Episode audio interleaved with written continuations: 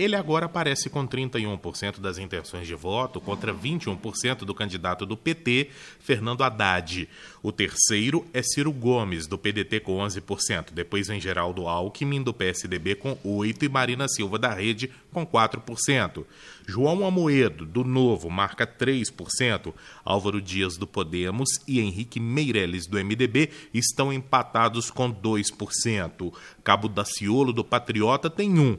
Guilherme Boulos, do PSOL, Vera Lúcia, do PSTU, Eimael, do DC e João Goulart Filho, do PPL, não pontuaram na pesquisa.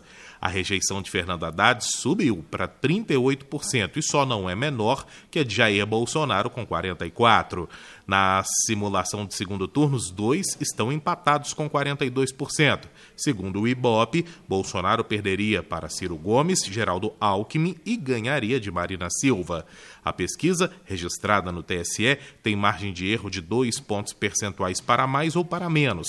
Entrevistou 3.010 eleitores em 208 municípios brasileiros entre os dias 29 e 30 de setembro. A eleição é neste domingo. Repórter Patrick Vaz.